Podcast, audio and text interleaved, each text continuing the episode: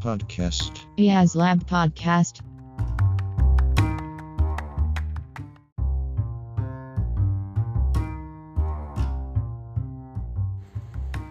Hola a todos, esto es IAS Lab Podcast, un espacio para hablar sobre innovación, modelos mentales, tendencias alrededor de la tecnología y mucho más.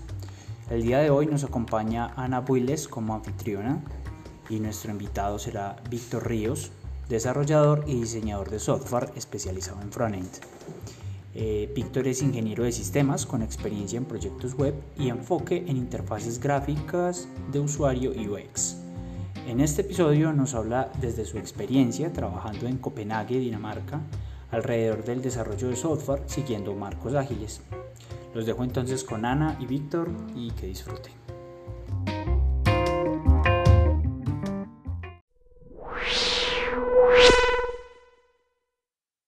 Gustaría primero conocer quién es Víctor, qué hace Víctor, qué le apasiona a Víctor. bueno, em, mi nombre es Víctor Ríos, soy egresado de la Universidad de Medellín, me gradué ah, como en el 2006, creo, sí, hace ya bastante rato. Después eh, quería hacer una práctica em, en el exterior, entonces encontré más o menos una plataforma que se llama que es como una organización para estudiantes, donde uno busca prácticas en el exterior y por lo general siempre hay muchas para países como la India o Turquía, pero ya yo siempre quise venir a Europa a ganar una buena como experiencia, que en Europa puede ser como en, lugares como Irlanda, donde eh, la tecnología de la información es muy fuerte. Eh, fuera de eso también, igual como era una práctica, las prácticas las pagan eh, pero entonces en estos países las pagan mejor que, que, en los otros donde hay mucha abundancia de sus trabajos. Em, entonces empecé a aplicar a estos y resultó como dos opciones. Una era eh, en Alemania, en Düsseldorf, por un año, y la otra era en Copenhague, en Dinamarca, por un año y medio, en una empresa de, de golf.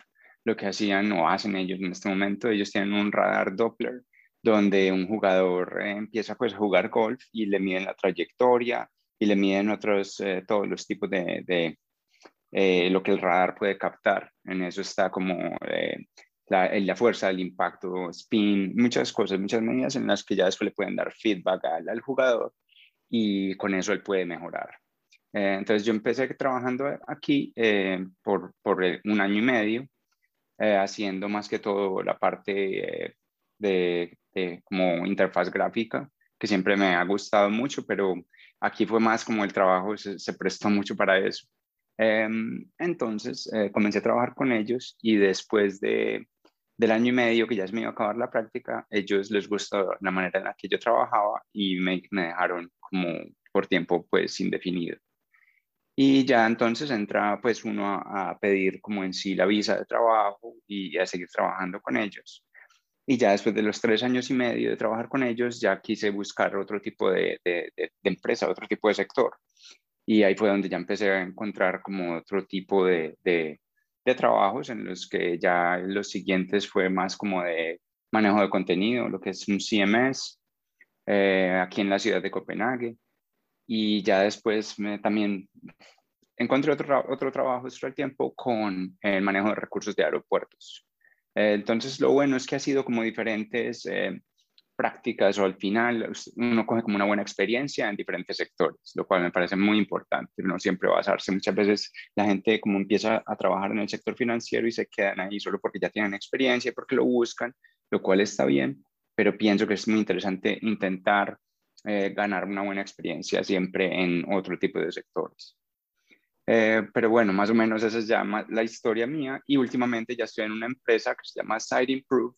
Eh, lo que hacen ellos es eh, darle más o menos un servicio a, a, a nuestros clientes, que es analizarle la página web de ellos con muchos tipos de, de, productos. Uno, por ejemplo, puede ser accesibilidad, que acá en Europa está muy fuerte porque en sí hay muchas reglas en las que si una digamos, eh, una municipalidad, como decir la alcaldía o algo así, tiene una página web, tiene que tener eso súper asequible, creo, que, es, que tiene que estar, digamos, para todo tipo de, de persona que tenga algún problema de, discapacidad visual. Discapacidad visual, exacto, o, o, física también. Entonces tienen que usar un lector de, de pantalla, cosas de esas. Eh, y para eso, entonces, se presta mucho, es muy interesante porque en sí uno nunca piensa eh, porque uno tiene siempre la habilidad de usar el mouse y el, y el, y el teclado, eh, pero muchos, por ejemplo, eh, uno no se da cuenta porque uno usa el mouse demasiado. Al final es que se da cuenta uno que con el teclado muchas veces queda como bloqueado si uno empieza a hundir, digamos, tab todo el tiempo y, y no, no puedes navegar toda la página. Entonces hay partes donde uno, uno ni, ni sabía eso y ya después, entonces empieza a mirarlo por ese aspecto. Bueno, pero entonces también tienen eh, control de calidad en la que te dicen si tienes eh, vínculos rotos, perdón. Em, también tenemos la parte de análisis, analytics, en la que analizamos, digamos, por dónde se va todo el flujo de, una de las páginas en sí, las visitas cuando entran, si digamos el, tu contenido no es, muy como abrumador, la gente se aburre o no encuentran. Entonces pueden analizar más que todo eso si los, los visitantes están yendo porque no encuentran de verdad lo que están buscando. Eh, también es la parte de Search Engine Optimization. También tenemos conexiones con eh, Google Ads. Entonces, sí, son muchos productos eh, en lo que les intentamos dar como en sí una herramienta esencial, como ya con esto tenés todo. Em, entonces es bien interesante la empresa lo que está haciendo en este momento. Súper chévere eh, esa parte de empezar a buscar qué es lo que le sirven a, a, los clientes y lo que no. O sea, cómo podemos acomodar nuestra página para que sea óptima para todos. Pero yo acá te hago una pregunta, digamos, pues uno normalmente piensa en, en en un cliente estándar, ¿cierto? El cliente que utiliza el mouse, el cliente que no tiene un problema visual ni nada por el estilo. Pero ¿cómo hacen ustedes para hacer ese seguimiento? ¿Qué marco de trabajo, qué herramienta hacen para hacerle ese seguimiento? Em, en sí, eh, aquí por ejemplo lo que tienen muchas veces es eh, test, los test que son ya manuales o gente que de verdad es, tiene discapacidades en los que hacen esos mismos tests, ya sean gente, digamos, directamente eh, empleados de la empresa o consultores externos. Eh, y aún así ya hay gente especializada en esto, en lo que ya cada vez van ganando más experiencia y ya al menos tenemos unas pautas, porque en sí la accesibilidad lo que, lo que plantea es que hay como tres niveles, o puede ser que hay más, pero lo que más se enfocan son en niveles A, AA y AAA. Eh, los que son A, creo que es lo que hay que arreglar inmediatamente porque es un bloqueo y te, te, penalizan por eso. Pero entonces cada vez si vos querés tener la página más eh, como en sí más asequible, tiene que ser ya doble A también. Y eso es lo que ya estamos nosotros enfocándonos hacia finales del, del próximo año. Tiene que ser doble A, nuestra propia página, porque nosotros no podemos empezar a vender accesibilidad sin ser nosotros accesibles. Entonces, em, por ese lado nos toca a nosotros hacerlo, nosotros mismos. Em, pero también es muy complejo en la parte de, muchas veces, por hacerlo accesible, se pierde el diseño, se pierde la, estética. Em, porque por lo general, muchas veces nosotros tenemos una cantidad de información, un gráfico, sí, un gráfico donde tenés así las series y muchos datos en los que, por ejemplo, vos como te puedes tener una buena relación. Ah, bueno, esto digamos el eje X y el eje Y, ¿qué significa? Y puedes ver una tendencia. Em, una persona que digamos tiene simplemente es eh, colorblind, que es que no puede ver bien los colores, em, eh, por ejemplo, ya, ya ahí se, le, se pierde, porque si el gráfico todos son en líneas, entonces lo único que va a ver es una, son grises, ¿no? Entonces, al final no, no puede comprender bien qué es lo que sucede. Entonces, tengo que analizar más y tengo que hacer esos gráficos ya con patrones, con, eh, como decir, ya no es una línea, sino ya son puntos, una línea con punto y raya o unas... Entonces, eso al final, uno no está acostumbrado a eso, ahí es cuando uno empieza a perder la estética. Entonces, bueno, intenta encontrar un balance. Em, porque si va uno a hacerlo full, eh, eh, muchas veces, exacto, se pierde entonces la estética y ahí estás penalizando tus usuarios, los que no tienen ninguna discapacidad. Total, pues empieza uno como a, bueno, esto porque está así, y o porque está, está de esta otra forma, o porque no lo colocaron así, o qué feo se ve eso, ya no me interesa leerlo. Pero pues bacano el, el, proceso de, de, mejora continua que llevan y el, en la búsqueda de esa mejora para, para todos los usuarios, porque digamos que es una parte fundamental del agilismo, que estemos buscando la mejora. Ahora te voy a hacer una pregunta así súper chévere. ¿Qué marco de trabajo utilizan? Bueno, em, por lo general en todas las empresas en las que he estado siempre usan Scrum. Em, unos lo siguen muy al pie de la letra, otros es como más suaves, como basados, como bueno, digamos, toman unas pautas de ellas y, y de todo eso hasta el final uno que cuando ya tiene experiencia uno puede traer, como decir, ese tipo de, de como alimentación, como, ay, mira, en mi empresa anterior pasó esto, lo hacíamos así, y muchas veces funciona, otras no. Entonces, eso funciona dependiendo de cómo tenga uno el proceso en sí de, de desarrollo, como decir, si uno lo tiene a punta de, como por sprints, que es como esa, el tiempo en el que se basa, eh, como decir, por dos semanas, cada dos semanas vamos a ese ciclo en el que vamos a, en estas dos semanas, que creamos más o menos tantos eh, tasks o tantos user stories y ya empiezan a estimar por lo general, bueno, que, qué dificultad son, si son muy pues, difíciles o medias. Se tiene que tener como todo eso ya bien estructurado, eh, en sí la velocidad del equipo. Entonces, comenzar lo que es difícil. Ya cuando empieza ese sistema como a retroalimentarse, es que empieza cada vez a calibrarse mejor. Em, Sí, entonces, por ejemplo, hubo una parte en la que al final era muy complejo siempre terminar ese sprint, que era de dos semanas, que fuera así muy exacto, como decir, ah, bueno, tenemos tantas cantidades de, de tasks o de bugs o de user stories y terminarlas, como decir, el viernes de la segunda semana, justo a esa hora, siempre nos quedaba, era muy corto o siempre, pues sí, porque siempre había cosas extra, porque uno por lo general no, no hace ese buffer, como ese espacio extra, ese, porque por lo general siempre va a resultar algo. Pasó un error externo que no se sabe y tienen que sacar algún miembro del, del equipo para ponerlo a, a, mejorar algo. Eso empieza a afectar las cosas. Vacaciones, por ejemplo, también tiene que, todo eso tiene que estar en cuenta. Entonces, por eso tiene que estar muy bien eh, eh, estructurado.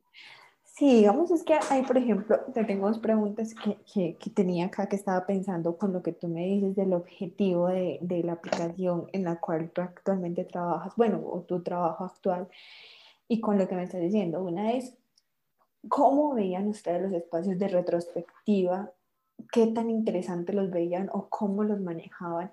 para decir, bueno, vamos en este desarrollo del producto, vamos a hacer estas pruebas o tenemos que hacer estas variaciones, cómo utilizaban ese espacio para analizar qué mejoras hacerle al producto, o sea, cómo enfocaban ese retro hacia el producto también. Y la otra pregunta que te tengo es, ¿cómo no alineaban o cómo hacían para tratar de alinear esas vacaciones, esos eventos versus a, lo que se enfrentaban, porque digamos pues que lo que normalmente uno quiere es, unir todo eso, que el equipo empiece a decir, ah, bueno, podemos, no podemos hacerlo, vamos para allá, no vamos para allá porque tenemos toda esta globalidad. ¿Cómo hacían? ¿Cómo, cómo hacían para, para unirlo? Sí, bueno, em, por la parte, digamos, de la, los retros, siempre son también como una parte de porque siempre tienen estos, tipos de, juntas, meetings, que tienen que ser primero, em, una es el sprint planning, la planeación de todas esas dos semanas, o tres, porque depende que hay unos que de pronto lo hacen con una, entonces eso depende, eso siempre es variable. Em, sprint planning, el otro es grooming, grooming es como la limpieza de todo el backlog. Em, eh, backlog, ¿sabes qué es cierto? Pues el backlog es ya cuando donde salen todos los... Eh, la pila Por ejemplo, lo que...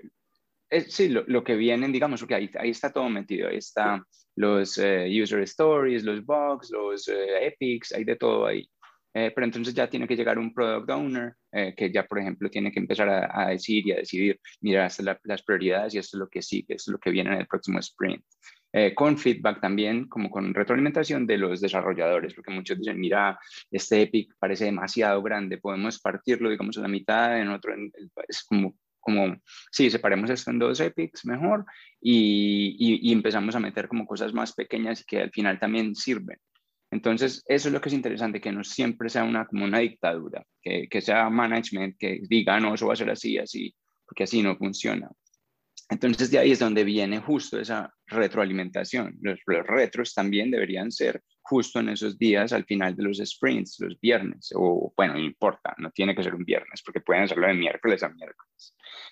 Um, que incluso también tuvimos problemas, porque aquí en Dinamarca eh, tienen un concepto que se llama el, el, el viernes de, de, el bar del viernes, porque aquí empiezan a tomar cerveza a las 2, 3 de la tarde y al final eso todavía uno ahí trabajando, entonces se corta ese día. Entonces por sí. eso al final movimos en un tiempo así los sprints que fueran de miércoles a miércoles. Pero bueno, entonces en los retros, por ejemplo, es donde entra esto, Ve, mira, no nos está funcionando, eh, normalmente un sprint muy estructurado tienen que ser, bueno, qué objetivos vamos a, a, a crear y tienen casi que escribir, eh, vamos a entregar más o menos estos, eh, como estos deliverables, esto es lo que vamos a, a adquirir o a, como este es nuestro objetivo en general.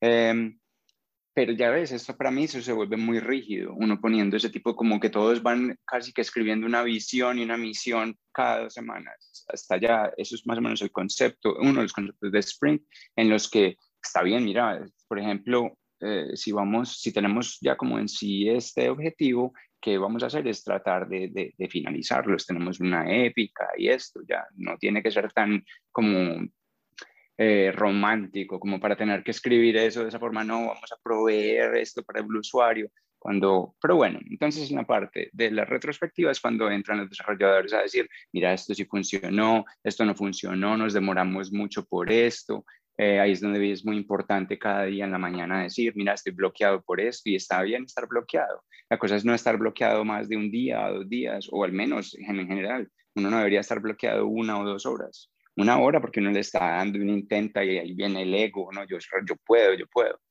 Pero muchas veces es hasta, es muy bien uno aprender y decir, mira, no entiendo cómo lo solucionarías vos. Y de una, aquí es donde viene la parte de tener buen, buen, buena, eh, como, con, sí, con todos tus compañeros, exacto. Y humildad, y eso es muy, y eso es muy, muy, muy válido de, de ser un senior también que los senior uno, uno nunca no se las sabe todas. Igual, mira, los, los lenguajes de programación son demasiados, cada vez siempre se están actualizando, hay cosas nuevas, puede ser que hay otro tipo de algoritmos más antiguos que uno ni tiene idea de alguien, mira, este con esto lo, lo solucionas. Entonces, depende, todos tenemos unos tipos de, de, de como de habilidades que no, nos puede ser uno que es el, es el mejor en todas. Entonces de ahí es donde vienen esos tipos de retro, donde se ve cómo puede uno realmente ayudar a todo el equipo y dónde están fallando y cómo lo hace mejor. Um, por el otro lado, la otra pregunta de, ¿cuál fue la otra pregunta que me dijiste? ¿Cómo hacían para alinear el marco del trabajo mm. con todas las eventualidades personales que puedan tener? Pues digamos, digamos las más comunes, tengo unas vacaciones, tengo una incapacidad. O tengo un permiso. Claro, entonces de ahí es donde viene este buffer que te decía, siempre tiene que haber como una holgura, algo así como unas dos días o tres en caso de algo inesperado. Y si en un sprint va muy bien, por ejemplo, esa holgura, eh, al final ¿qué hace es traes las cosas del próximo sprint y empiezas a comenzar. Ahí es cuando se empieza eso a, a, a tornar entre como, uy, pero bueno, ya empecé a, a hacer cosas del próximo sprint, cuando otros ya están es, totalmente en unas empresas, ese viernes, por ejemplo, lo que hacen es hacerle test. Todos los desarrolladores empiezan a hacer los mismos test ellos mismos, intentar dañar eso, escribir documentación. Entonces, de ahí viene, depende de qué tan estricto sea ese tipo de sprint. Nosotros acá en este, eh, perdón, el tipo de, de Scrum, la, la, metodología Scrum que estés siguiendo. Nosotros acá lo que ya estamos haciendo es, es Kanban, ya cambiamos porque Kanban se vuelve de esa forma que es como más libre, en la que no tenés que tener esos tipos de sprint cada dos semanas. Aquí depende desde el tipo de, de cada cuánto se, se, hacen los deployments.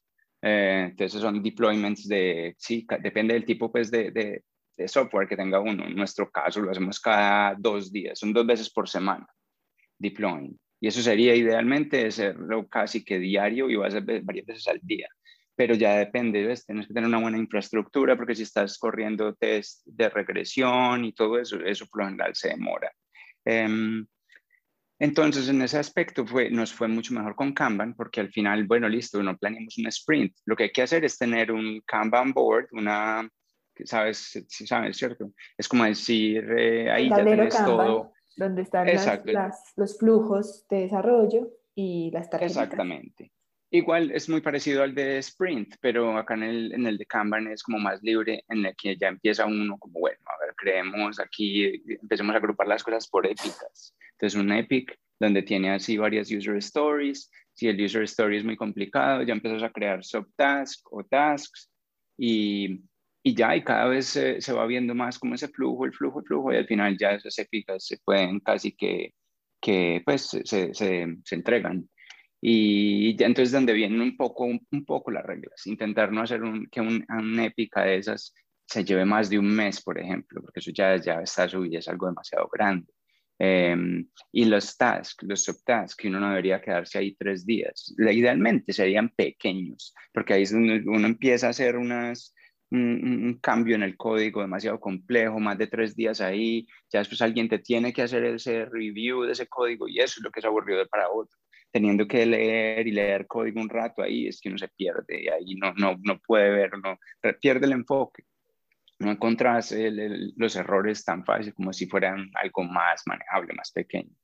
Em, sí, entonces por eso estamos optando ya por ese lado, por el lado Kanban mejor. Em, pues e, está súper chévere lo que tú me dices sobre las tareas pequeñas, porque pues digamos que acá normalmente, o en Colombia normalmente todavía tenemos la visión de pues que estamos trabajando sobre agilismo, sea Kanban, sea Scrum, sea Scrumban, sea lo que sea, pero tenemos unas épicas tan grandes, o sea, unas disque historias de usuario que son grandísimas, que nos demoramos una semana para hacerlo, que lo escribimos en semana. Y decimos, ven, pero bajémoslo. Y, la, y son como, no, no, no, no, es que eso es, pero eso conlleva a que, o sea, mira que tú me lo dices, o sea, a que alguien más me lo revise, a que me genere muchos muchos errores porque pues no estoy liberando cosas pequeñas que alguien más puede estar probando, que puede ir probando. Y es súper chévere porque ella deberíamos hacerlo nosotros, independiente que estemos trabajando sobre Scrum, sobre lo que sea, debería ser como esa mentalidad de trabajar por cositas pequeñas, que se pueden, y que en el desarrollo se puede. Sí, exacto, y eso es lo ideal, intentar también de, eh, cuando uno crea las historias de usuario, los user stories que sean en ese tipo de, naturaleza que sean fácilmente que dos o tres eh, desarrolladores trabajen en ellas. Uno no debería estar haciendo esto solo todo el tiempo. Em, porque así estás transfiriendo el conocimiento, estás recibiendo crítica también, mira aquí, ¿por qué no lo haces así? Em, muchas veces se presta para, bueno, a ver, empecemos con un esqueleto, ¿cómo, cómo crearía uno esto? Al final se une, empiezan, no tienen que estar siempre como pair programming lado a lado, como al lado de la otra persona, pero sí empiezan como, bueno, mira, ¿qué tal si hacemos esto, esto, esto? Y alguien lo crea de esa manera y ya después listo, y ya empiezan a, a hacerse este tipo de, subtareas, tareas más pequeñas en las que, bueno, vos haces esto. En mi caso, por ejemplo, yo soy front-end, eh, que es directo así puro eh, parte visual. Entonces yo empiezo a generar eso. Ya los otros les digo, mira, ya vos que son, eh, que manejas tanto bien las bases de datos y todos los APIs y las cosas, dame estos datos y así, si no me los dan, igual yo empiezo a crear pura, pura datos como dummy, mocks, que son, sí, de, sí, que es como decir, datos que no existen, pero por ejemplo, pues igual sí, para no quedarme ahí parado. Pero muchas veces entonces me toca pasarme tanto, porque idealmente si tengo los datos, yo ya sé de una vez que bien, porque ya si todo está así como conectado en la manera en la que ya estoy eh, tratando de conectar, eh, pues como, mm, como pidiendo datos directamente del servidor, ya puedo tener toda esta parte donde, ah, bueno, ya tengo como el, la, el spinner o algo así que me está cargando, como procesando, algo así, al menos ya tengo eso. En cambio, si estoy generando yo mismo mis datos, eso ya aparece instantáneo. Entonces me toca a veces meterme por ese lado como de del código en la aplicación, no tanto como atrás, así tan al fondo como el backend, directo a la base de datos, pero sí me toca ahí meterme como, bueno, a ver, empecemos a crear cosas y eso. Pero, pero bueno, eso es lo que es también muy interesante, ¿ves? Porque ya está yo que soy tan front-end, me, me baso un poco en lo que, bueno, pagámosle parte de lo que los backend hacen y ya después ellos cambian eso y listo. Exacto, el poder hacer diferentes cosas y el que no esté mal hacerlas, el que yo pueda decir, puedo hacer acá, puedo hacer allá, pero pues es que como equipos y como equipo lo debemos hacer, pues si tú en este momento no me puedes proporcionar esa información, pues yo miro cómo puedo colaborarte o cómo puedo hacer para suplir eso simplemente no tirar la bola y decir, bueno, quedó allá y, y, tú eres un impedimento para mí, no, somos un equipo y que entre equipo no, no seamos impedimento. Exactamente. Ahora, otra pregunta que me surgía, que es, pues te he escuchado acá hablar un poquito de Scrum, de Kanban, de que Scrum, digamos, por una parte, eh, digamos, no tenían buenos resultados, pasaron a Kanban, pero ¿cuál es tu percepción de Scrum? ¿Cuál es, ¿Y cuál es tu percepción de agilismo? Mm, bueno, en la parte, mi Scrum es muy interesante porque sí, de verdad hay muchos tipos de, de procesos en los que uno sí se puede basar y, y, sirven y funcionan, pero en sí, como te digo, todo tiene que estar tan bien estructurado en la parte en la que es un sistema que se retroalimenta, en el que, bueno, muchas veces em, en la parte de cuando uno está estimando, estimando historias de usuario, eh, y depende, porque también aquí es, muchos no, un bug no se estima, porque un bug no sabe cuánto tiempo va a gastar, eh, o al menos tiene una idea, porque un bug es más de investigación. Bueno, va a empezar a investigar y le pone uno como un time box. Time box es como le voy a dar a esto cuatro horas. En cuatro horas ya sé si lo resuelvo o si va a ser que me toca crear un epic porque ya vimos que esto está destruido y, y ya toca crear un user story o algo distinto. Em, entonces ya digamos es en la parte cuando uno empieza a estimar, es em, donde esto tiene que ser más o menos un poco, eh, es, como una, es como un cambio de mentalidad. Muchas veces uno empieza a estimar esto pensando en tiempo y ahí es cuando eso no debería ser eh, visto de esa forma. Tiene que tener uno como una, una, una historia de usuario, user story base, en la que uno dice, bueno, esto que es más o menos eh, yo me demoro, cada, o todos nosotros que somos como, no, no el super senior, pero tampoco el junior, en general, ¿cuánto se llevaría haciendo esto?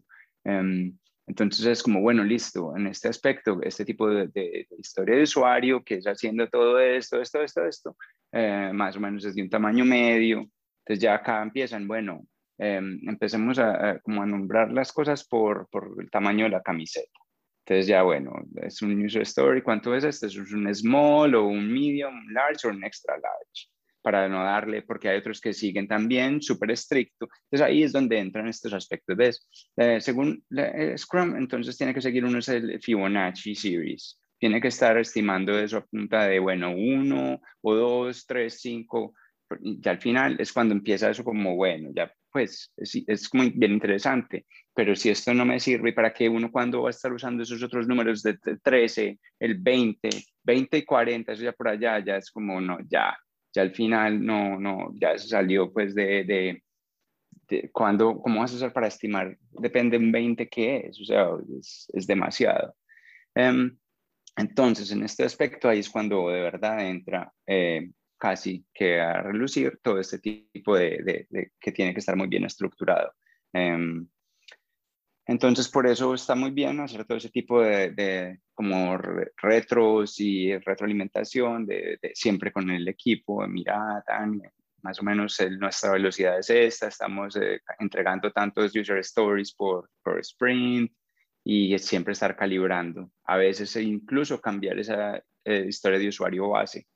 Em, en la que no mira ya esto ya no tiene sentido es una historia es muy vieja eh, ¿Qué tal si, digamos, ya este, ya este es un nuevo flujo que hacemos o que ya, digamos, no usamos ese tipo de base de datos, ya usamos GraphQL, una cosa distinta? Entonces, más o menos este user story es de este. Entonces, ya siempre estar casi con ese calibrando, calibrando siempre casi como, como, como casi chuzándose uno mismo, hey, ¿esto sí todavía es válido? No, sí, exactamente. Entonces, por eso todos esos conceptos son bien interesantes, eh, pero está muy bien siempre combinar con lo que funciona, porque hay unos que sí lo tienen que seguir al pie de la letra y que tiene que tener un Scrum Master. Y el Scrum Master, unos dicen que, puede ser un desarrollador, otros dicen que no. Em, entonces, Entonces eso depende, depende mucho de, de, de, de, cómo, pues sí, muchas veces sirve, muchas veces no. Yo, casi nosotros nunca usamos un Scrum Master, porque eso va casi en cada uno. En cada, aquí lo que hay es, es el Product Owner y, y ya el product owner si uno está como tiene algún problema en las reuniones de, de, cada mañana, cada día, es que dice, mira, aquí estoy bloqueado o me hace falta esto, o inmediatamente si yo tengo un problema, yo voy y le pregunto, ahí, para eso está un chat o estamos todos juntos, mira, esto vale alguno que ha tenido algún problema con esto, ¿quién me ayuda? Ya, de una. Entonces es no siempre tener que esperar, siempre más comunicación, así es. Pero, pues, o sea, hay, hay algo que, por ejemplo, el Scrum Master, digamos que acá, pues de pronto puede ser ese cambio de cultura, es que acá sentir el agilismo, o sea, ustedes sienten que son ágiles en el sentido de que buscan ser ágiles de una u otra forma, pues digamos que ser ágil no es ser Scrum 100% o aplicar Scrum no significa aplicarlo 100%, lo que tú dices, o sea, es aplicar lo que me sirve de un marco que me dice, mira, pues tienes todas estas. Ahora, pues ¿de qué me sirve de acá? Realmente me sirve tener un Scrum Master. Sería muy bueno alguien que me ayude a facilitar todo el proceso de aprendizaje, pero, pero ¿por qué no tener ese Scrum Master? O sea, ¿por qué decir lo hacemos entre nosotros? O sea, o sea ¿es tanta la autogestión o, o, o cómo es ese proceso para decir no lo necesitamos? Porque precisamente muchas veces es como micromanaging, es como micro, eh, muchas veces lo que hace ese Scrum Master no se ve a veces tan reflejado, tan necesario. A eso me refiero, depende del tipo de empresa, depende del tipo de estructura. Em, en, los, en, los, trabajos en los que he tenido, máximo un grupo va a ser por ahí de siete, máximo ocho personas. Entre esos están por ahí tres o cuatro desarrolladores, un, un tester, que es el que hace las pruebas, el PO, de pronto un UXer, que es los que hacen pues el... Exacto. Eh, y hasta diseñadores gráficos que tienen las dos casi que perfiles. Em, y, ya más o menos así es, no son tan grandes, porque al final ya para controlar todo esto y cuántos desarrolladores y ahí es cuando esos, es, ahí es cuando esas reuniones se vuelven muy complejas porque todos tienen algo que decir, se vuelven más largas. Em, Em, entonces, por lo general, siempre han sido equipos muy pequeños, en los que el Scrum Master en sí casi que hace la labor del PO, porque el PO está más como toca, hablando así casi que con, con gerencia o con, con los que están más arriba tomando ese tipo de decisiones ya como a, larga, a largo plazo, la visión, lo que sea. Em, entonces, por, eso es que ya casi que ese Scrum Master se baja casi que al punto de cada desarrollador o cada persona. Em, muchas veces parte de eso hasta es que a veces como que comparten un poco las tareas, lo que está haciendo el product owner y el UXer también, porque el UXer a veces es como casi em, está tan inmerso en sí lo que tiene que estar como definiendo para el usuario, en el que casi que escribe las historias de usuario de ellos y las describen como es y tienen que poner a veces todos los, eh, los como los, los gráficos, cómo se ve y eso.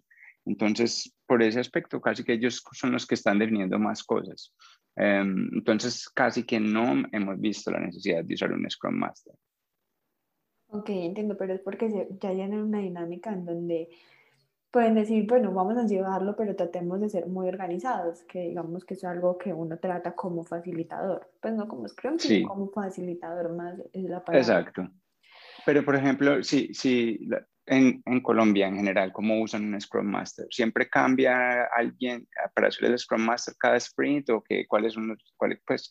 No, digamos que un facilitador, mm, como lo queremos llamar, em, es una persona que está ayudándole a facilitar al equipo el proceso eh, del marco de trabajo y de su proceso de desarrollo. Entonces, digamos que a resolver los impedimentos, si salen algún impedimento que ellos no pueden resolver, entonces tratando de facilitar esa, eh, o, tratando de resolverlos facilitando las ceremonias, porque pues muchas veces eh, nos encontramos con equipos que de pronto no conocen esta ceremonia, entonces tratando de facilitarlas, tratando de, de buscar las preguntas necesarias que tenemos que hacer en cada ceremonia.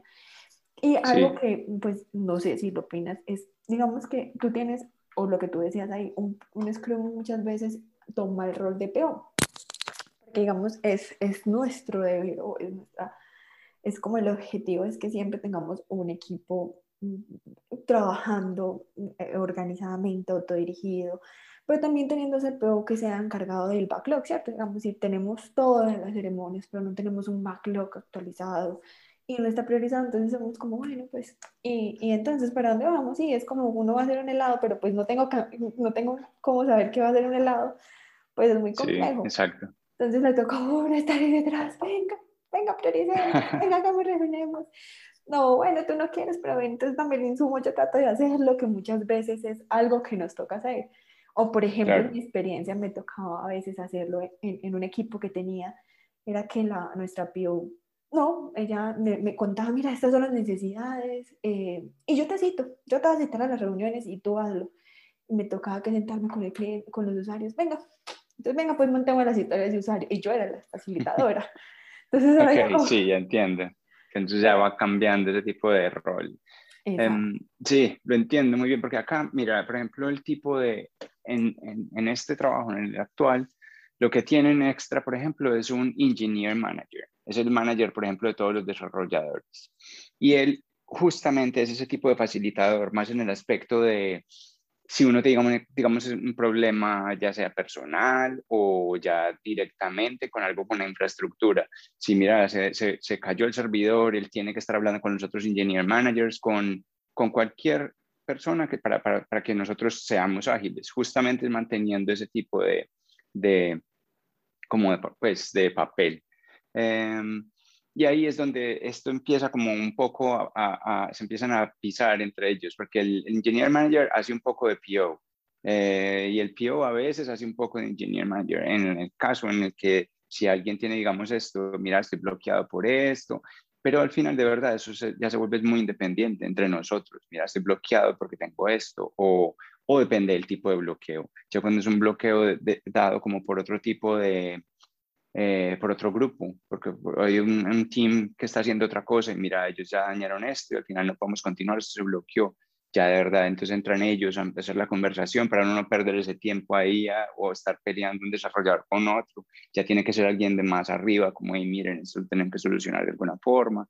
Entonces son ellos los que toman ya casi ese rol un poco como de Scrum Master, sin llamarlo así directamente. Em, y ahí es donde me refiero, esto, esto se vuelve así como todos van haciendo como un poquito de cada rol. Em, y al final, que los que más protegidos estamos somos los desarrolladores. Que qué tenemos que hacer es generar código, generar código. Em, tratar de hacerlo lo más eficiente posible y dependiendo otra vez de, de, de, la empresa. En unas empresas te toca hacer eh, test, automation test, eh, y otros también les toca escribir también documentación, que eso también es complejo porque al final, pues, si no, si no es el idioma de uno o, o uno es de, hay gente que no es buena para escribir, no, no escribe ahí eso ahí a medias, bueno, listo, otra vez. Al final debería ser alguien que tiene como el uso de la palabra directa para escribir esto. Esto funciona para eso, ya. Sí, es alguno, sí. Ah, bueno, no, y el screenshot. Ah, ya, y así es, así. Total. Sí, eso digamos que tiene que tener cualidades que pues la idea, aunque por lo menos acá lo que nosotros queremos es como motivar esos talentos, ¿cierto? Como, bueno, tenemos esto, ¿para dónde vamos? Pero sí, de una u otra forma el objetivo de un facilitador es volverse, o que no lo necesiten, no volverse, no, es simplemente que el equipo no lo necesite y que sea tan autodirigido y tan autónomo, digamos, como estos equipos que tú me mencionas, que un facilitador simplemente ya sobra porque el equipo es el mismo que comunica y entre ellos resuelven, entre ellos actúan, entre ellos ejecutan todo el proceso que uno espera realmente que lo hagan. Digamos que eso es un proceso que, que ahí vamos, pero pues lo queremos lograr. Ahora, ¿Te parece bien la agilidad? ¿No te parece bien la agilidad? ¿Vas con la agilidad? ¿No vas con la agilidad? Sí, claro que sí, me parece muy bien. Em, es, es, como lo complejo de esto, es que no me gusta cuando se vuelve de una manera tan teórica, tan específica como, ah, no, tenemos que seguir al pie de la letra o... Em, pero me parece muy interesante esa parte, como te decía, la parte de la estimación del, tamaño de camisetas, eso está bien, eh, pero al final yo creo que de verdad cuando hay tanta eh, libertad es cuando todo empieza a fluir mejor. Em, porque pues, es, de eso ya va directamente, se va midiendo, es por la velocidad y lo que uno está, y en sí la calidad que uno está entregando. Em, muchas veces nosotros yo no sé hace cuánto no tenemos un, eh, sprint planning o un, o un, grooming que te digo que es como una limpieza del backlog porque hemos estado ocupados haciendo un producto nuevo que al final nos lo entregaron directamente como un prototipo. Mira, esto es lo que hay que hacer. Y mientras los backenders, los que estaban haciendo todo ese tipo de datos con, otro, con otras cosas, porque estaban ocupados en eso, yo ya, bueno, yo ya estoy casi que libre, voy a empezar a hacer este tipo de prototipo y, y, ya, y al final, esto no es que está escrito, así tiene que ser, no, nada, yo dije, mira, ¿por qué no? Yo voy a comenzar a hacer esto, yo creo mis propias eh, historias de usuario que van a ser eh, totalmente y netas eh, interfaz, solo, solo va a ser gráfica. Em, y ya, y, y, es ágil en sí, porque al final eso también se está, em, pues está casi que deploying, se está haciendo como eh, guardado directamente en, en, en, pues lo está haciendo uno todo el proceso, porque eso está detrás de un feature flag.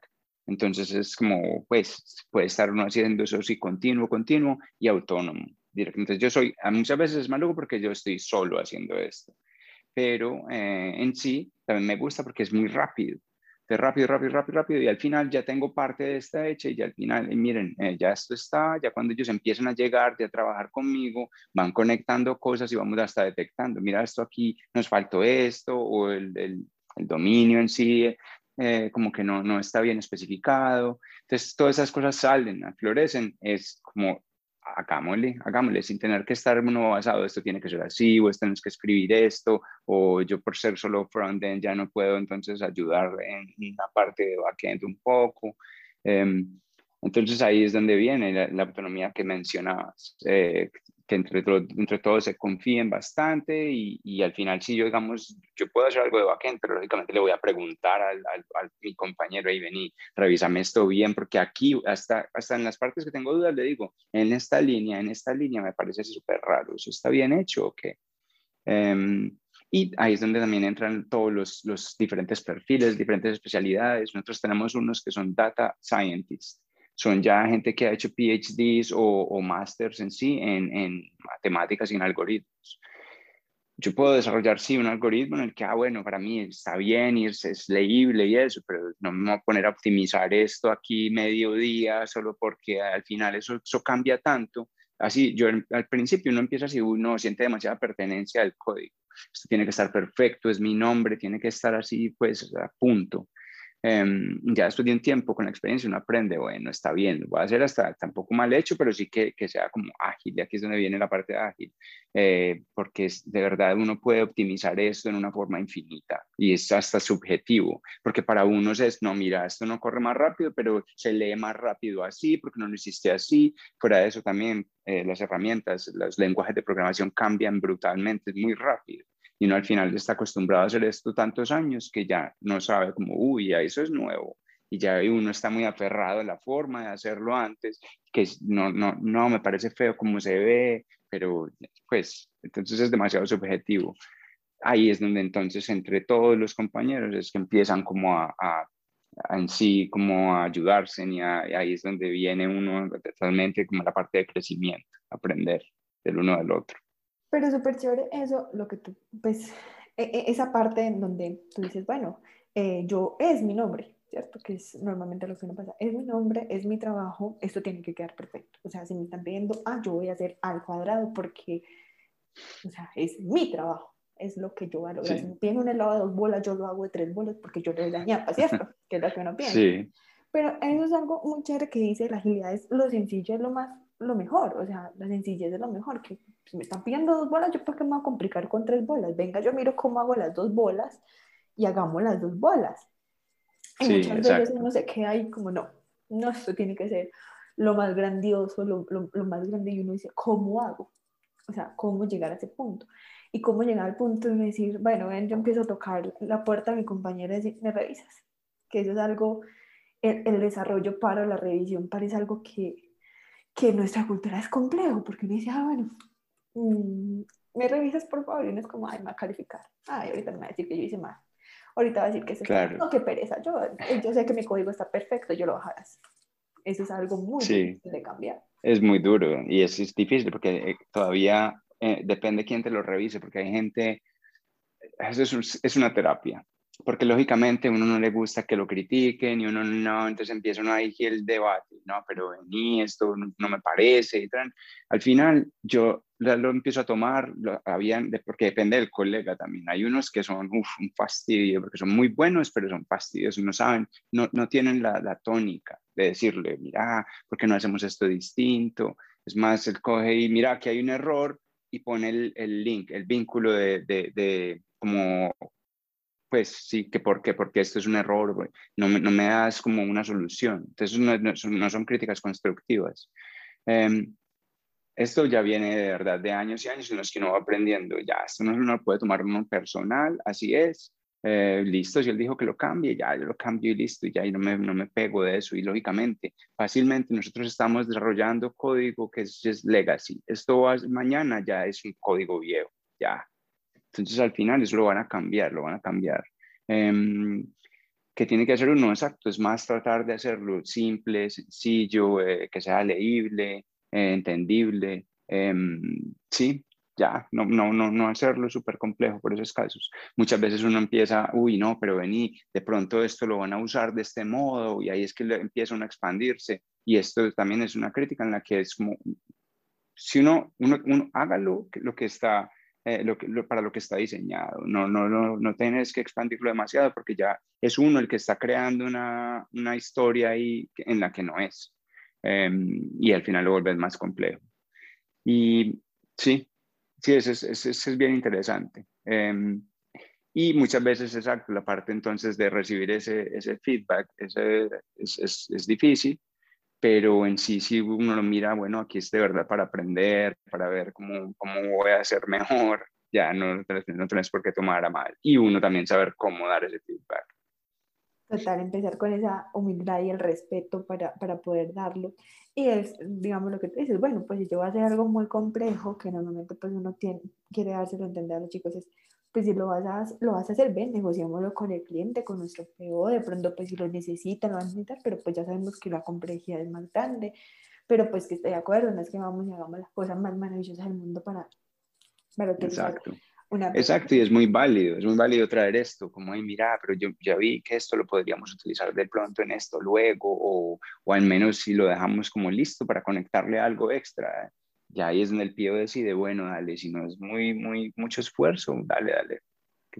Y también pienso que de ahí es donde viene eh, en sí la confianza con, con, con, gerencia, que también sea como, pues que uno, uno, no siempre tiene que estar como, uy, no tengo que hacer esto perfecto porque siempre me están analizando cómo voy a hacer o no. Es, es más como, no, dale, pues mira, dependiendo del tipo de complejidad o, o el grado de, de que, que, requiera esto, de, eh, pues de, tanto trabajo que le tengo que meter, em, ahí es donde uno ya de verdad, ya pues gerencia es como, dale, nosotros confiamos, dale tranquilo, ya empieza uno a sentirse más libre de cómo hacer eso sin tener que estar siempre uno con la atención. Es normal, no siempre al principio, en los primeros tres meses, mientras la, el tiempo de que lo están analizando uno no quiere mostrar, exacto, el periodo de prueba es uno, uy, no, esto tiene que estar perfecto y uno tiene que hacerlo rápido, ahí es donde es uno estresado. Em, pero es normal y uno ya con el tiempo va aprendiendo, está bien.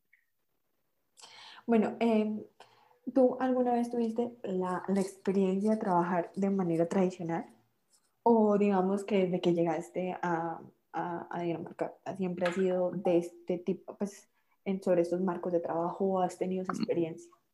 Unos han sido más eh, sueltos que otros, otros más, eh, más, más estrictos por lo general siempre se ha hablado de, de Scrum y de, sí, de desarrollo ágil. En muchos, cuando trabajaban en esta parte que te decía, el manejo de contenido era más de como un consultor. Entonces ahí es más complejo porque al final es eh, dentro de la misma empresa, no tenía que hablar, hablar con los clientes muy poco, más como para saber ellos qué es lo que estaban, qué necesitaban. Pero luego ya, ya estaba casi que, bueno, qué, qué tipo de, necesitaban algo muy específico, entonces al final hacíamos, en esa época casi no se hacía ni con el board, con este digital, era con post-its, así, entonces uno tenía que estar moviendo eso, tiempo pasado. Y, pero, pero sí, era más o menos el mismo estilo, el mismo concepto, sin, y ya como aquí es eh, directamente, se le cobra al cliente por el tipo de tantas horas que, que uno haya eh, trabajado en eso. y entonces era como más, más suelto en ese aspecto. Pero súper, digamos que esa parte, digamos, no has tenido la experiencia. Te quería preguntar de pronto en tu visión, ¿con cuál forma de trabajo prefieres trabajar? Esa tradicional en donde vamos de paso a paso, pues desde el lado de desarrollo, claro, desde paso a paso o desde el punto en donde estamos analizando, estamos en la mejora, estamos en, tengo un producto y lo que tú dices, lo que decías ahorita es, estoy libre, puedo empezar, venga, produzcamos, venga, luego venga, unimos, venga, charlemos, venga, hablemos. Ah, antes uno quedarse esperando, pues estoy el desarrollo, estoy esperando el de, el, de diseño, a ver qué me dice.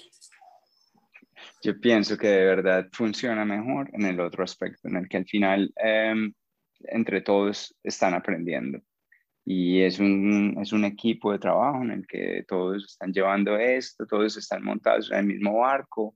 Em, así de verdad es más, es, es, más cálido, se siente que de verdad todos están haciendo algo por un mismo objetivo. Y sí, me pienso que de verdad eso sería lo ideal.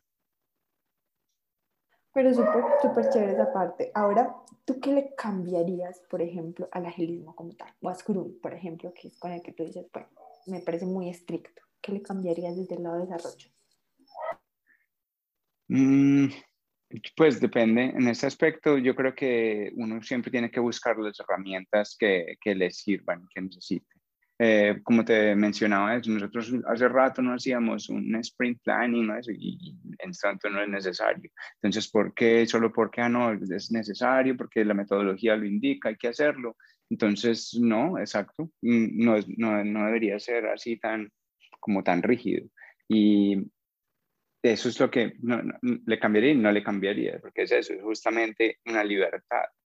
Eh, en la que sí, pues de verdad se tiene que prestar para, para eso y que, que, viene esa parte de agilidad donde si de pronto cambió el, ya todo el roadmap, digamos, no, mira, nos tocó deshacernos de todo un producto, toca cambiar esto, entonces ya, bueno, tocó hacer algo más drástico y eso, que todo eso se haga en una forma, en una transición moderada y eso, no, no así como, uy, no, antes ya todo colapsó o que Em, de ahí viene ese concepto como de que, que, sea como tangible o que sea más como maleable o más como en la parte de que, que de verdad no sea rígido, que sea fácil el cambio, que el cambio sea siempre bienvenido.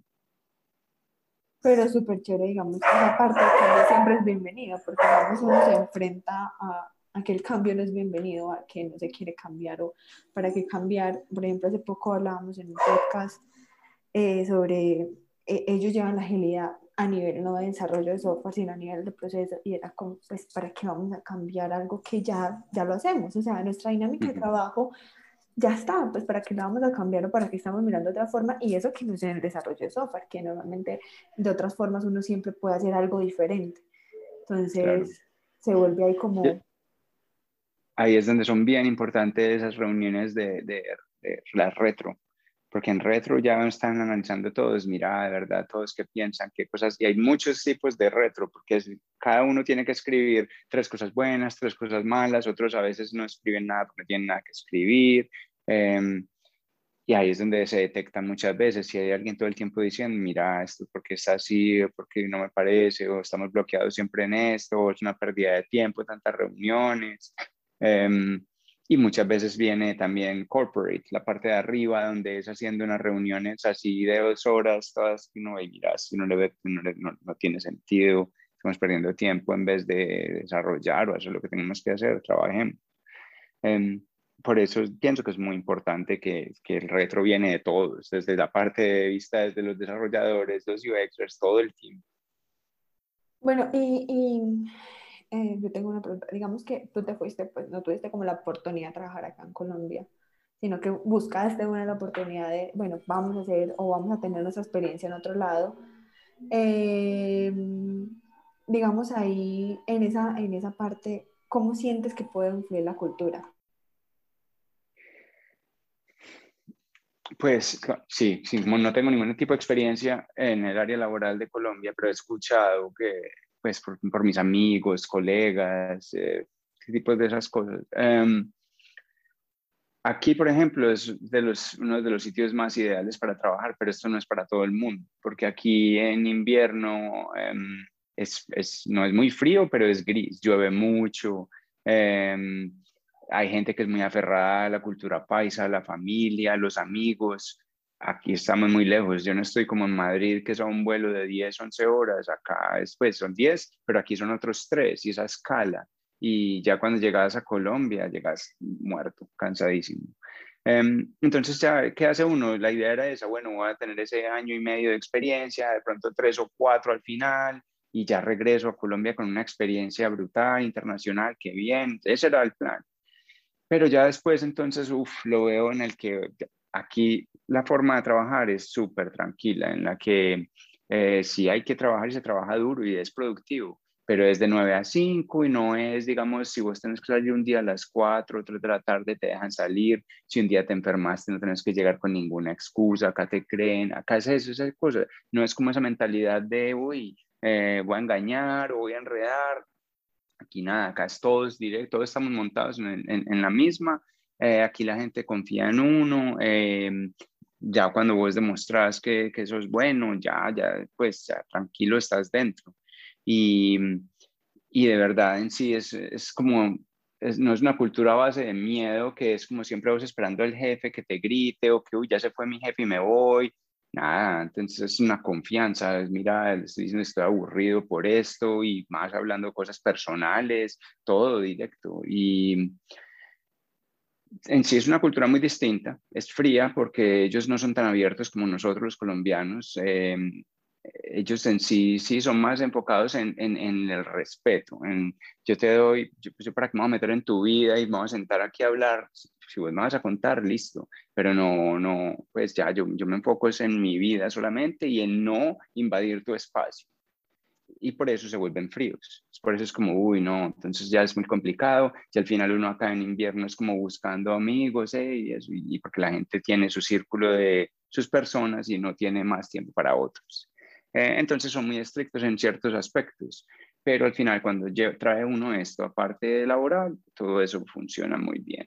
Eh, ya es cuando está también los salarios son muy buenos, eh, las vacaciones son cinco o seis semanas al, año, las, como decir, ¿cómo se llama? Los, cuando se van las, las, las, personas que están en embarazo, les dan como 10 meses, 11 meses creo.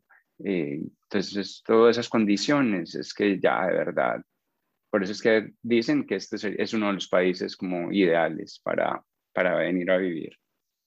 Pues sí, uno con cinco o seis semanas de vacaciones, pues a nadie le molesta, ¿no? Exacto. Eh, pero, pero sí, digamos, eh, hay comentas algo muy chévere, es que digamos que acá, que es algo que uno quiere fomentar mucho, es esa comunicación transparente y esa comunicación real que, que uno quiere tener entre cliente, entre todo el equipo, ¿cierto? Está con el gerente, entre el mismo equipo, con el cliente, es decir, bueno, mira, no podemos hacer esto, eso es, no podemos, no me da la capacidad, no tengo quién más colocar, o sea, yo como gerente, yo como líder te puedo decir, no tengo, y muchas veces lo que uno hace es, pues venga, señor cliente, eh, yo puedo, yo miro cómo hago, y luego de puertas para adentro voy y cojo los muchachos y ustedes verán, pero pues eso hay que hacerlo. Entonces se vuelve algo en donde no, no nos volvemos conscientes y no tenemos la comunicación que deberíamos tener, que lo que tú dices ahí es ese respeto por los otros. O sea, el respeto que yo debería tener por mi, por mi equipo y por el cliente, decirle la verdad. Exacto. Y casos han habido, pues, eso no es que sea una regla de oro. A veces sucede en el que uno le toca quedarse unos horas extra y cosas de eso, y eso no lo pagan acá, pero pero en eso viene que los salarios son altos. Si toca a veces darle duro, le da uno duro. Em, pero en sí, ahí es donde empieza a, comparar uno, porque acá también hay trabajos que son más fuertes, más, digamos, si uno se va para un banco, es a eso. Vas a ganar más, pero te van a exprimir y te pueden echar muy fácil porque hacen recorte rápido. Entonces, depende de lo que, qué es lo que uno está buscando. Eh, tranquilidad en general y un buen ambiente donde vos aprender y ellos casi que invierten, acá invierten también para mandarte a cursos, capacitarte, eh, tiempo libre, te dan tiempo libre para que vos estudies solo ahí. Eh, entonces son muchos, eh, como muchos, muchas cosas que te dan que al final eso, todo eso en complemento es, pues es impresionante. Ahí viene la, la, la felicidad laboral, diría yo.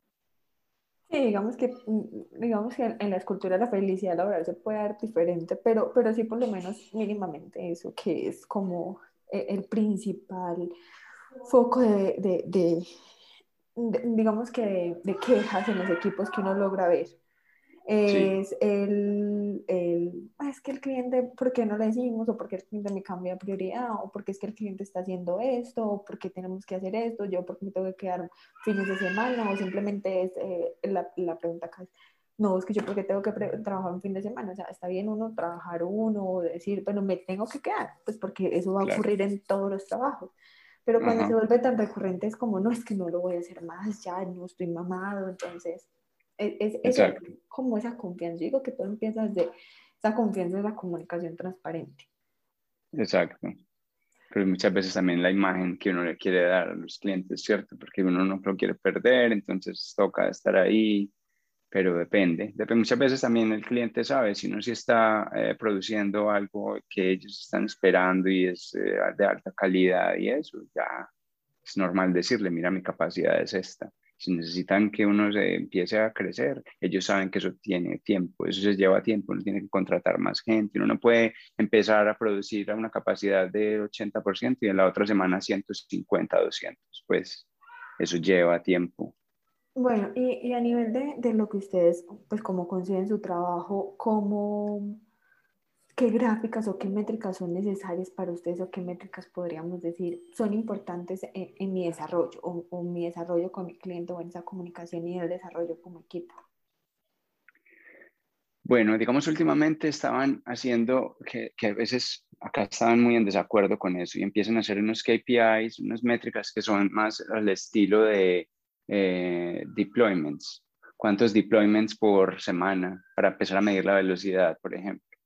Em, en sí, eso al final es un debate grande, porque eso que tiene que ver, ¿no? ¿Cuántas veces que yo podría, yo como front-end, podría crear, uy, mira, aquí creé un, un eh, error en, ortográfico, gramatical, lo que sea, pero lo cambio o, o, voy a cambiar este color aquí. Ya eso indica un deployment.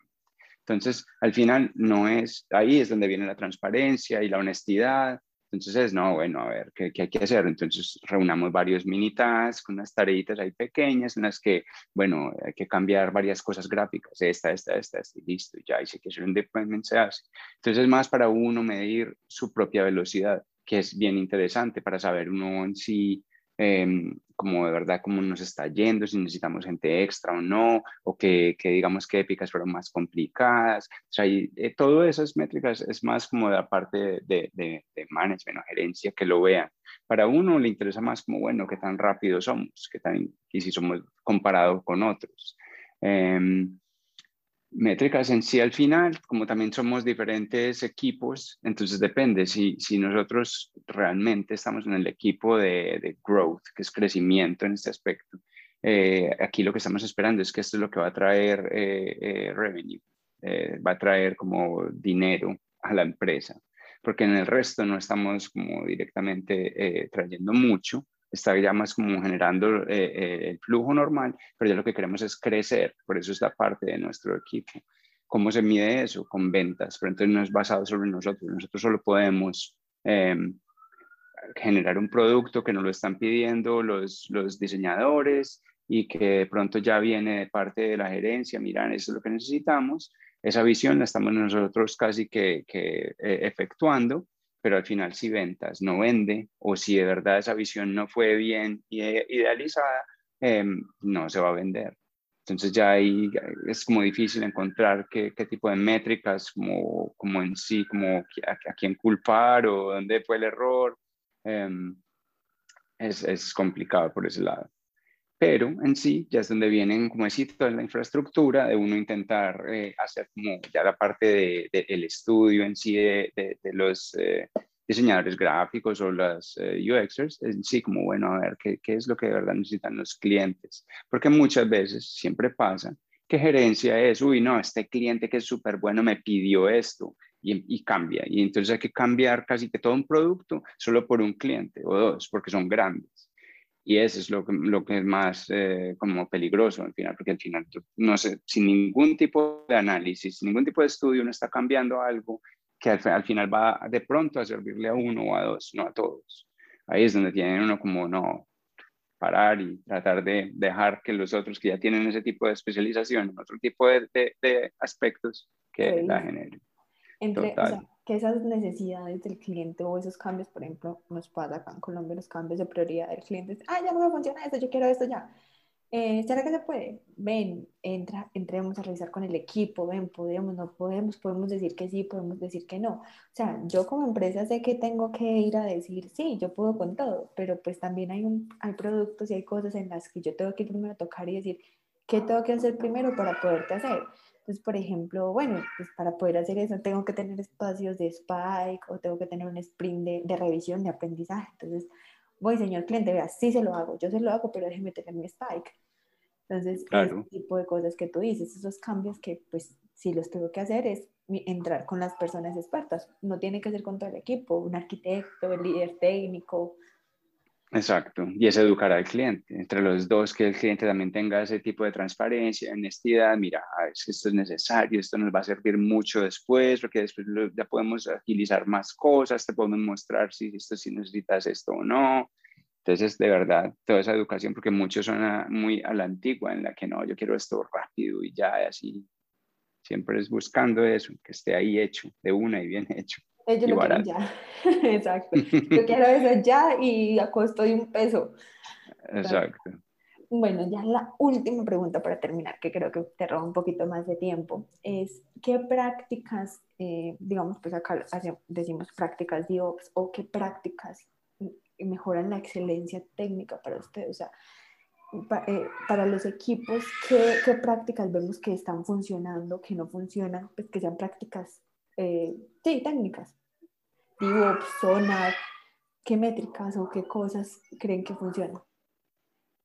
Pues depende, porque mira, todo eso también cambia demasiado. Ahora lo que está así muy, muy, eh, que está pegando muy fuerte, justo es eso, eh, con, containerizing, haciendo todo uh, más como en casi no tanto microservicios, pero sí casi como en sí que es justo manejando la redundancia que por lo general no siempre tenía un servidor aislado en algún lado, porque era más económico, de pronto no tenía algún data warehouse más físico, algo físico en alguna parte. Em, lógicamente uno al final ya tiene que pagar algo extra para ese manejo de redundancia, pero al final de verdad te vuelve más ágil en ese aspecto y ya te vuelve siempre, porque ya digamos si el tipo de empresa es grande, eh, un cliente, digamos, si está en Australia y vos tenés tu servidor aquí en Dinamarca, se, va a demorar un segundo o dos en cargar. Eso es mucho tiempo. Em, entonces, al final tiene uno que estar como ya más pasado, listo, a ver, qué es lo que hay que hacer de verdad para seguir con ese tipo de, de, de darle esa buena experiencia a todos nuestros clientes. Eh, en los que todo este tipo de sí, containerización pues, se, volvió como muy de moda y, y está entrando muy bien.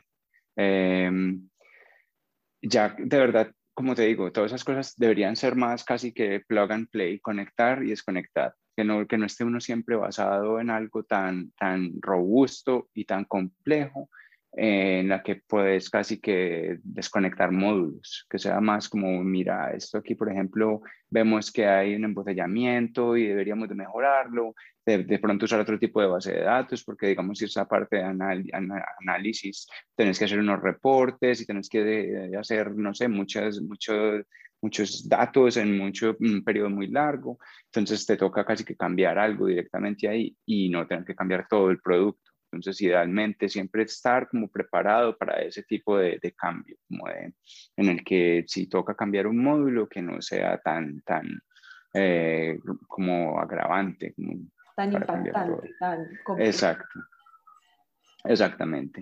Em, entonces, sí, todo esto de verdad siempre está como cambiando casi que, porque muchos dicen, no, si esto es brutal, esto va a ser lo mejor por los próximos años, fácilmente en un año todo cambia porque sacan algo nuevo, así más eh, como ágil o más, no sé, algo que funcione mejor, más interesante, más fácil de usar, en lo que eso también atrae nuevos developers, porque esa es la otra, pues no puedes tener algo como los bancos que tienen manejando así un lenguaje de programación viejísimo, que porque es muy robusto y todo está hecho ahí, al final, ¿qué? Se te van a morir esos desarrollos que ya tienen 60, 70 años, ya, Ya los jóvenes no quieren aprender un lenguaje de programación obsoleto o algo así.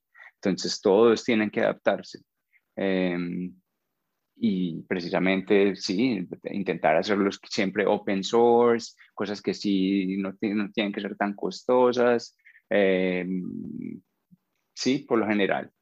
Lógicamente, pues cuando es hablando de datos, a veces sí, no hay nada que hacer, hay que pagar la licencia de Oracle, eh, Microsoft, tiene muchas cosas, depende, no, no, que todo sea open source, pero en sí que de verdad las comunidades son grandes, que tenga uno buen, buen feedback para decir, ah, mira, eh, esto aquí es, es, grande y se ha visto que, que, ya hay varios desarrollando en ese tipo de herramientas o, o lenguajes. Entonces, eh, sí, siempre estar preparado para esos cambios. Súper, súper, Víctor. Muchas gracias por todo este espacio y por todo lo que nos dijiste. Y de parte de ellas también te quiero agradecer. Ah, muchísimas gracias por invitarme.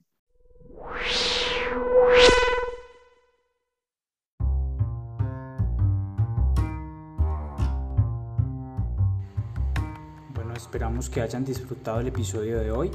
Quisiera agradecer a Ana nuevamente por su participación como anfitriona y a Santiago Valencia por las ilustraciones de este episodio. Si quieren ver su trabajo pueden encontrarlo en Instagram en Santiago19. Finalmente les recuerdo que pueden encontrar las referencias de lo hablado en las notas del episodio.